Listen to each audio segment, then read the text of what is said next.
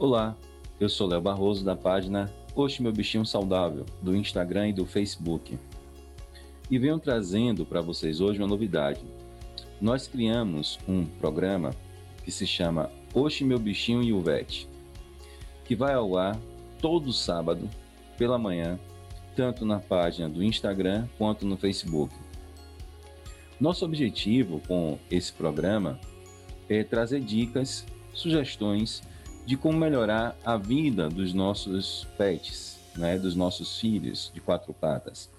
Nós vamos trazer sugestões e algumas dicas para cães, gatos, quem gosta também de porquinho da Índia, micropig e vários tipos de pets. No programa de hoje, nesse primeiro episódio, nós vamos falar sobre os remédios humanos que são muito tóxicos para os pets, que não deve ser administrado de forma alguma.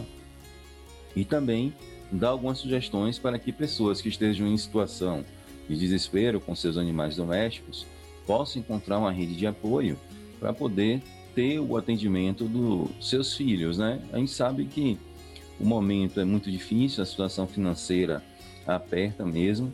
Eu já passei por essa experiência algumas vezes antes de começar a cursar medicina veterinária e nós sabemos o quanto é difícil quando você perde um filho de quatro patas, a gente perde nosso animalzinho de estimação simplesmente pelo fato de não ter aquele dinheiro, né, ou ter aquela disponibilidade, alguém que possa é, nos ajudar para que a gente possa resolver essa situação.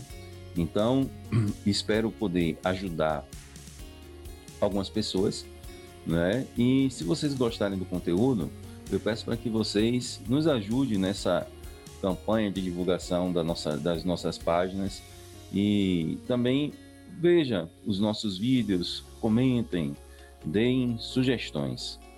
Mas antes da gente começar direto com o conteúdo, eu gostaria de trazer uma novidade também para vocês, outra novidade. É, em dezembro do ano passado, eu e minha esposa Dani, nós encontramos uma cachorrinha abandonada na rua, aqui perto de casa mesmo. Nós damos é, muita atenção a todos os animais, né?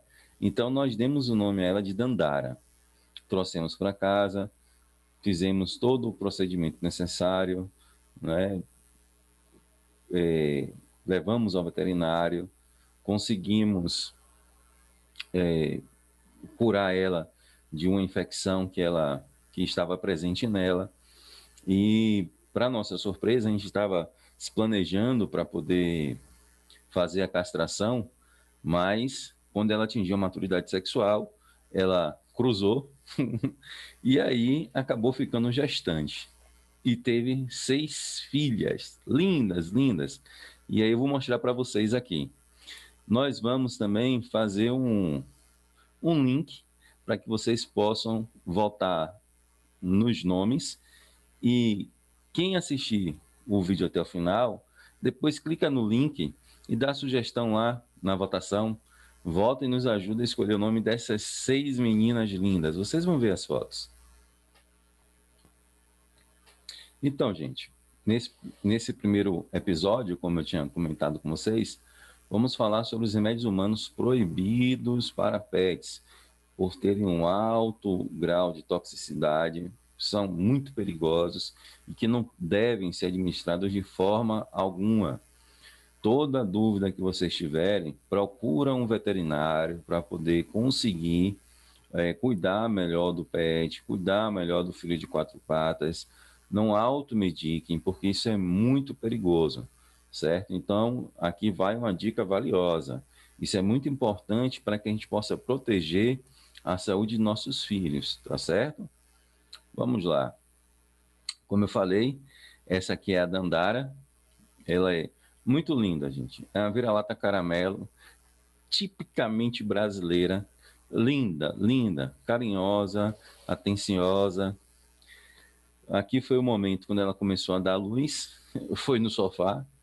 Os dois primeiros é, nós acabamos por dar assistência, né? Já que é a primeira, a primeira vez, né? Então nós demos a assistência.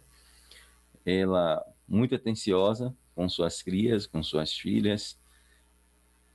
E aqui é a Dandara, com todas as meninas que nasceram. São lindas, são lindas.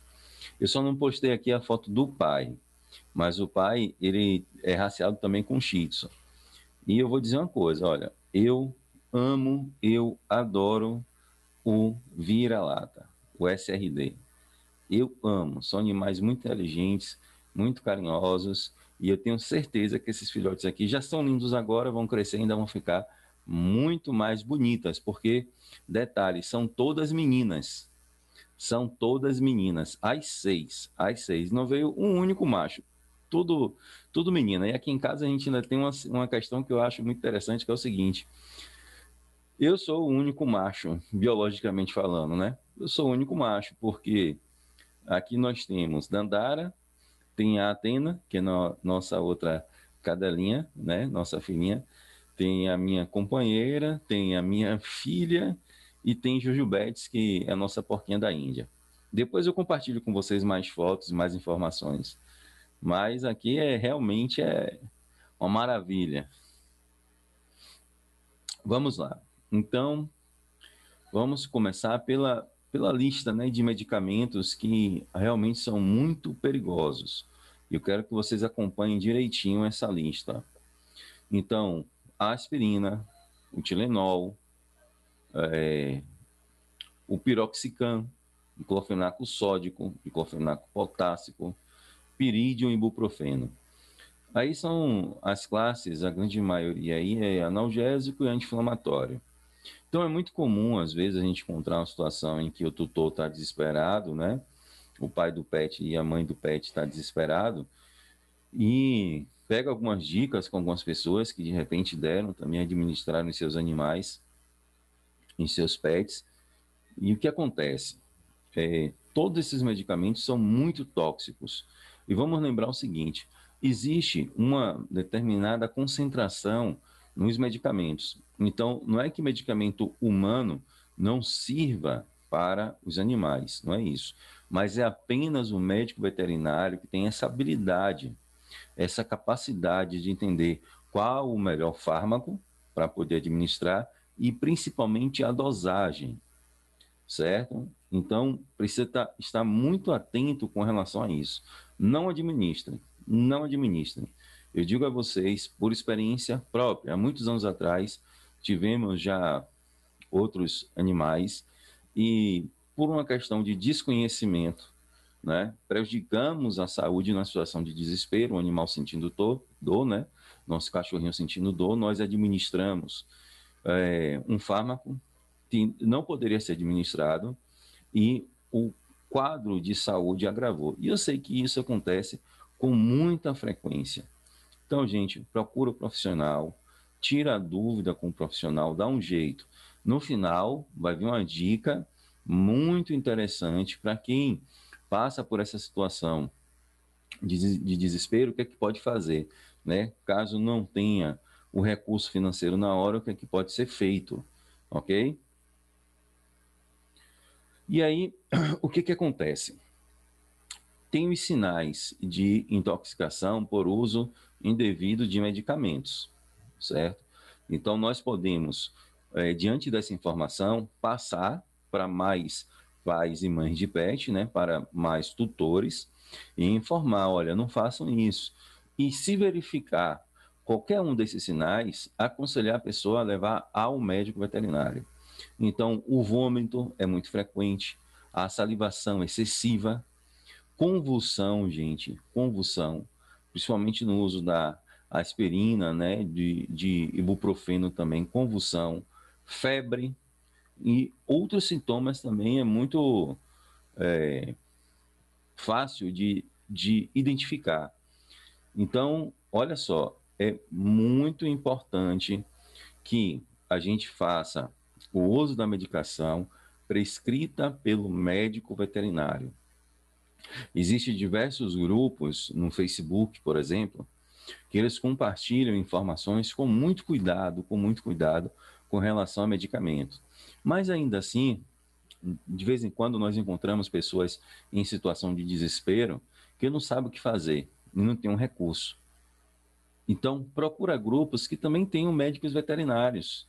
Ou chega para o administrador do grupo e lança a sua pergunta, a sua dúvida. Gente, o que é que eu posso fazer? Me ajude, por favor. Né? Mas não aceita a prescrição também pela internet, certo? É um risco, é um risco. E a gente que ama os nossos animais não pode, de, de forma alguma, em hipótese alguma, é, passar pela informação básica para poder preservar a saúde. Antes de tudo, a gente precisa falar sobre uma coisa. Todo medicamento humano é proibido para pets? Claro que não, né, gente? Nem todo medicamento humano será tóxico para os pets. Agora, apenas o médico veterinário tem essa habilidade para poder prescrever. E não adianta, gente. Às vezes, o que serviu para um determinado pet, né, não vai servir para outro. É igual o que ocorre com o ser humano. É, eu sou muito favorável hoje, sou um defensor da saúde única. É um conceito que está surgindo no mundo, tomando conta, principalmente da, uma, da medicina veterinária, dos pesquisadores da medicina veterinária, para que a gente aborde a saúde dos seres, né? da ecologia, na verdade, a saúde única. Então, é necessário que a gente compreenda essa relação da saúde única e entender que os organismos, eles possuem as suas diferenças. E é justamente por isso que a gente precisa do profissional. Imagina o seguinte: quando o ser humano adoece, ele vai para um clínico geral, para um médico que é generalista, em situação de emergência. Lá, o clínico geral, ele pode identificar a situação e prescrever o medicamento adequado perante aquela situação que ele conseguiu identificar.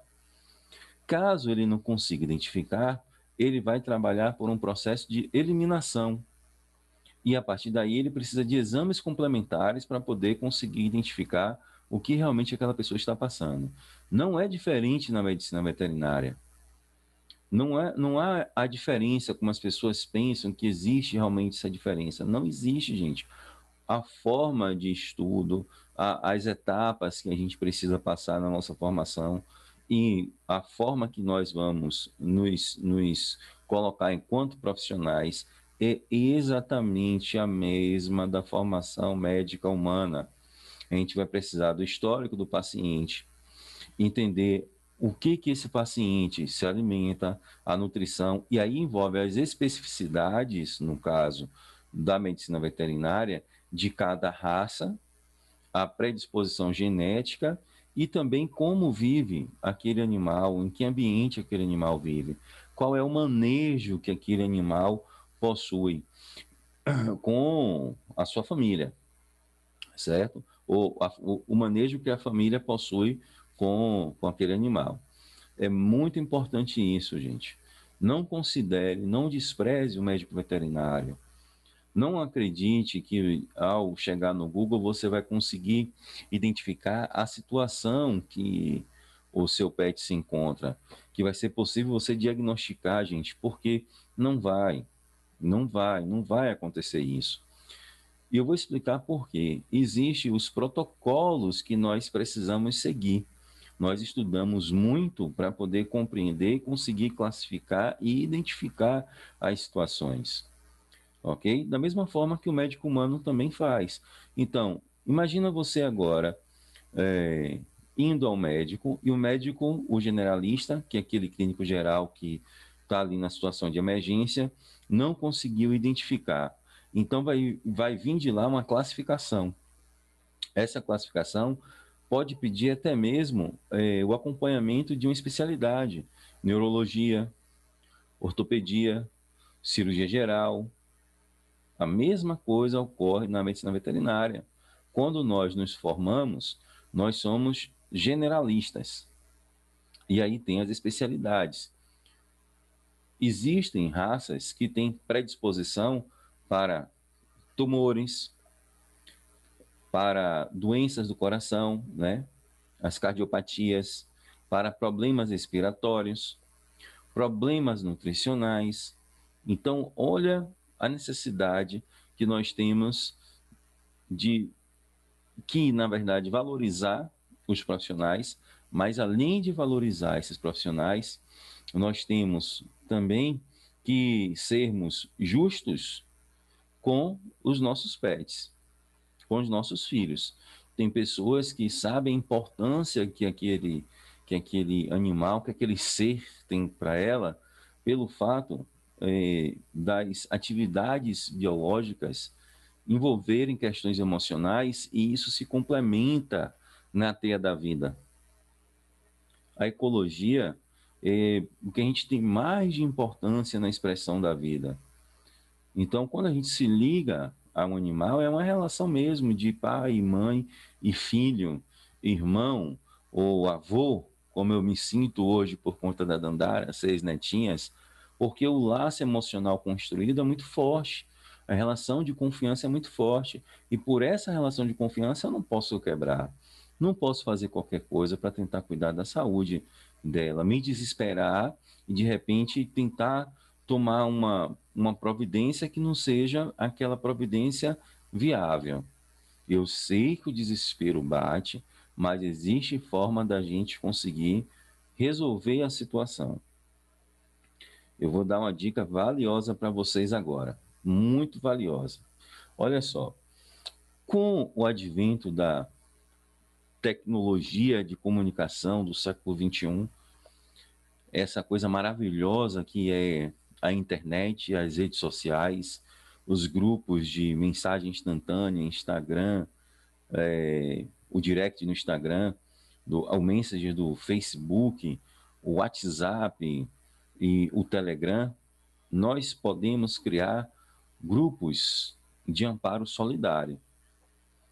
Onde, nesse grupo de amparo solidário, a gente vai trabalhar com o conceito de medicina veterinária preventiva. Presta muita atenção. Medicina veterinária preventiva. O que, que é isso?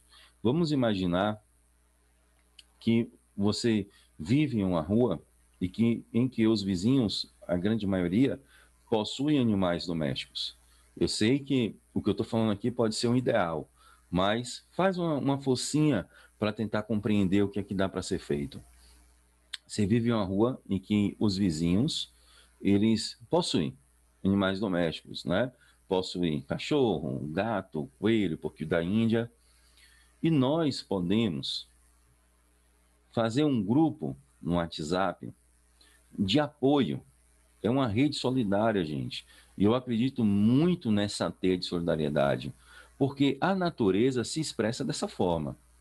Essa ecologia que eu tanto falo, que eu tanto suspiro, eu vivo por essa questão da ecologia e por amor a toda expressão de vida, essa ecologia, ela é linda. Ela promove as teias, as relações. O ser humano, por ter uma grande capacidade intelectual, intelectiva, ele pode resolver os problemas e de forma até mais rápida se ele entender que precisa romper a barreira da indiferença e fazer esses grupos. Então, em uma rua, os vizinhos se juntam, ou em um condomínio, imagine o potencial disso para um condomínio. Só quem tem animal doméstico, só quem tem filho pet, se junta e cria um grupo dos tutores ou dos pais de pets. Qual é o objetivo desse grupo? Esse grupo, gente, é para que essa teia estabeleça relações entre os pais dos pets para o cuidado do animal. Olha que coisa linda, maravilhosa. Para o cuidado do animal. E como é que vai ser esse cuidado? A pessoa vai chegar lá, se tiver um problema, vai pedir o dinheiro no grupo, é assim que vai funcionar? Não, gente, não precisa ser assim. Porque, infelizmente, é, existe hoje, e aí eu tenho que falar muito sobre isso, existe hoje uma sensação entre as pessoas de que elas estão é, prestes a receber um golpe. Existe isso. Isso é implantado pela mídia, pelas coisas, as informações que nós consumimos, que são informações muito negativas. Então a gente sempre desconfia. O que eu estou falando aqui é o seguinte: abra o coração, porque todo ser humano que ama os animais, que ama seus pets, que tem uma relação de muito amor e cuidado, todo ser humano que se relaciona com a natureza, com a ecologia, de uma forma sincera e honesta, ele ama a expressão de vida. E por conta disso, um grupo de amparo solidário, ele tem na sua essência esse cuidado e esse amor à natureza. Então, nada de desconfiança. E o que é que pode ser feito? Esse grupo cadastra, dentro dos formulários dos próprios grupos, os veterinários e as clínicas que existem na região. E é muito importante isso, vai ser uma relação entre o grupo e os veterinários. Então, vai ser uma relação ainda potencializada em grande escala. Então, esse grupo solidário cadastra as clínicas veterinárias da redondeza da região e os veterinários, né? Obviamente, cadastra e está ali. Numa situação de emergência, o que, que vai acontecer? Vamos supor que o indivíduo A do grupo precisa de ajuda e não tem o dinheiro para poder fazer o procedimento, não sabe o que fazer. Mas como esse grupo ele está ali para poder se ajudar, esse grupo vai tentar ajudar, criar uma vaquinha, pedir online, se de repente o valor ultrapassar o limite que o próprio grupo tenha disponibilizado, esse grupo faz uma vaquinha, potencializa isso né, em várias vezes e faz o pagamento direto para a clínica ou para o veterinário que vai ter o atendimento. Não precisa pegar o dinheiro que ainda desconfia e transferir para a pessoa. Não é isso que vai acontecer. O que, é que vai acontecer? Quem precisou de atendimento vai falar que o seu filho, o seu pet, está em determinada clínica veterinária já cadastrada no grupo e o grupo vai se solidarizar para poder fazer o pagamento. Ou se ultrapassar o limite que o grupo tenha, porque às vezes pode ocorrer isso. O grupo pode não ter o valor total, mas vamos supor que seja um grupo de 20 pessoas. Cada uma dessas pessoas se empenhando em conseguir uma vaquinha, fazendo brechó, vendendo um livro, seja lá o que for, potencializa ainda mais a ação. E isso faz com que a ajuda chegue rápido, caminhe rápido. Ainda tem mais um detalhe que eu vou dizer a vocês. E os veterinários sofrem quando não conseguem dar atendimento àquele animal. Eu sei disso porque eu já vi colegas passando por uma situação, por trabalhar em determinada clínica e a clínica ter o protocolo dele sair, tentar fazer o um atendimento, mas é, o gatinho naquele momento precisava de um internamento. E aí não tinha a pessoa física, a pessoa sozinha lá, não consegue, não conseguia resolver, certo?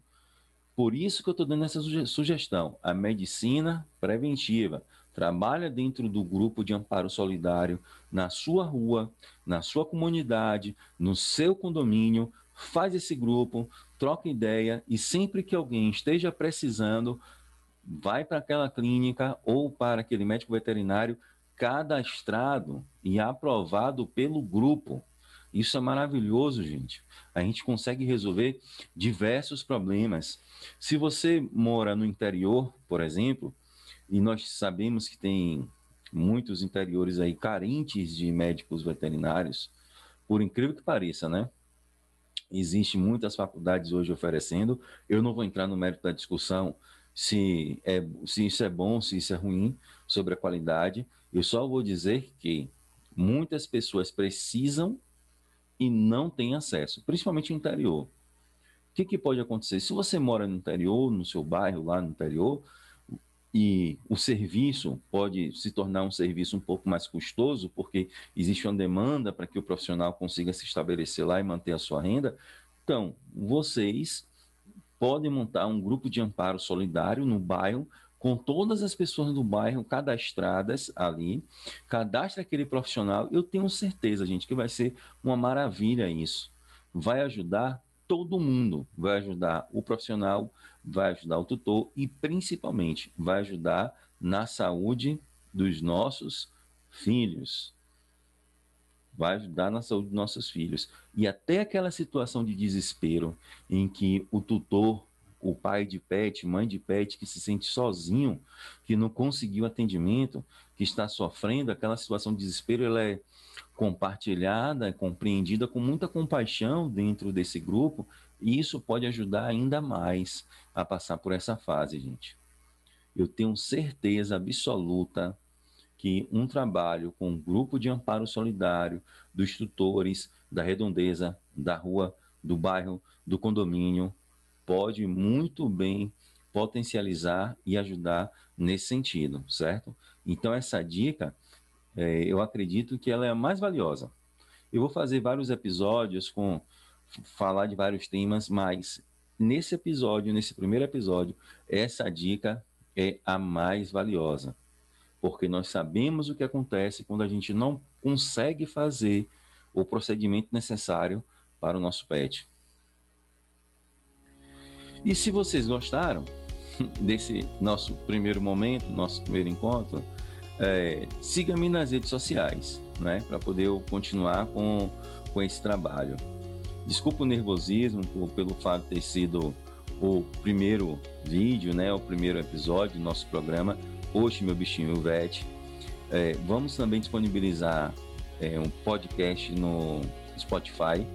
Né? Eu vou fazer a, a, gravação ainda necessária, a edição.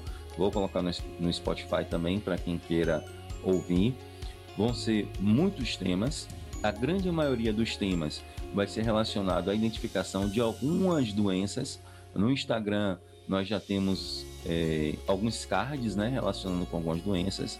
Temas também que são considerados polêmicos, mas eu considero uma falsa polêmica, na verdade, porque tem a questão do não conhecimento da área, e a gente vai falar um pouco sobre isso, e também algumas coisas de diversão. E não esqueçam, quando acabarem de assistir esse vídeo, vai ter um link. Se for, se você for acompanhar pelo Instagram, vai estar tá lá na bio do Instagram.